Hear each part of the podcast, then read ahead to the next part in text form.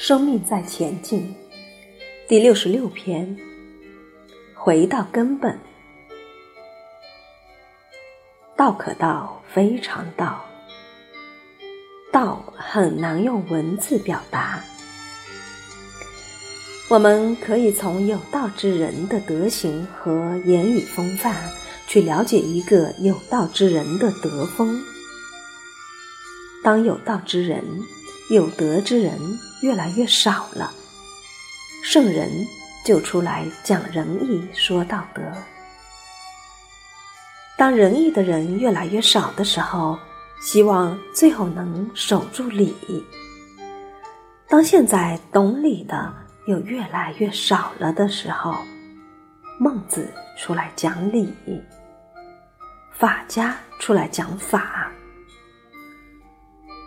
当人们连法都守不住了，开始就要罚；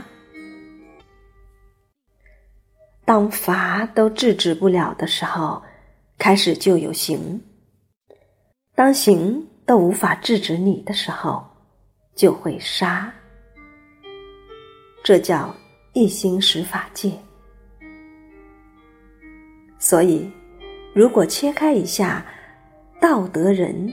叫正法时期，义理理是相法时期，法罚行杀叫末法时期。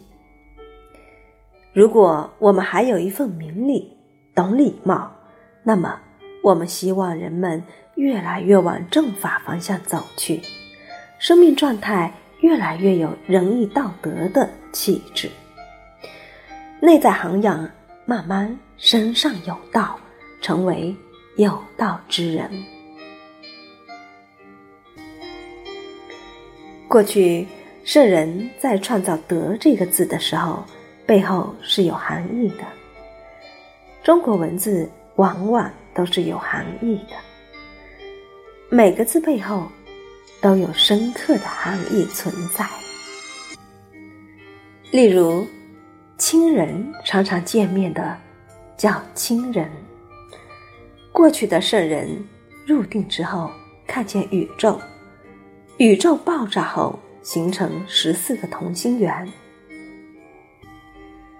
所有人依循宇宙的原则运行，叫做德。从宇宙爆炸后产生的宇宙现象，我们称为道之作用。佛家讲一切为性之作用。所以，心生妄法，妄法由心生。当我们念头一起，就会产生很多事件。所以，念起要回头是岸。假设种子包含很多基因和染色体，它发芽，长出树干枝叶，结出花果。这一切都是基因的作用，基因才是整个树的本体，一切都是从它分化发育而成，枝叶花果都是从本体作用出来的相，所以道与性是本体，一切大千世界都是道之作用，性之作用。妙用本体会作用出产生很多的相。假设这么多的树叶最后都将落叶归根，根就是道。可是我们都落叶归叶，万般带不走，只有叶随身。我们都没有回到根本来。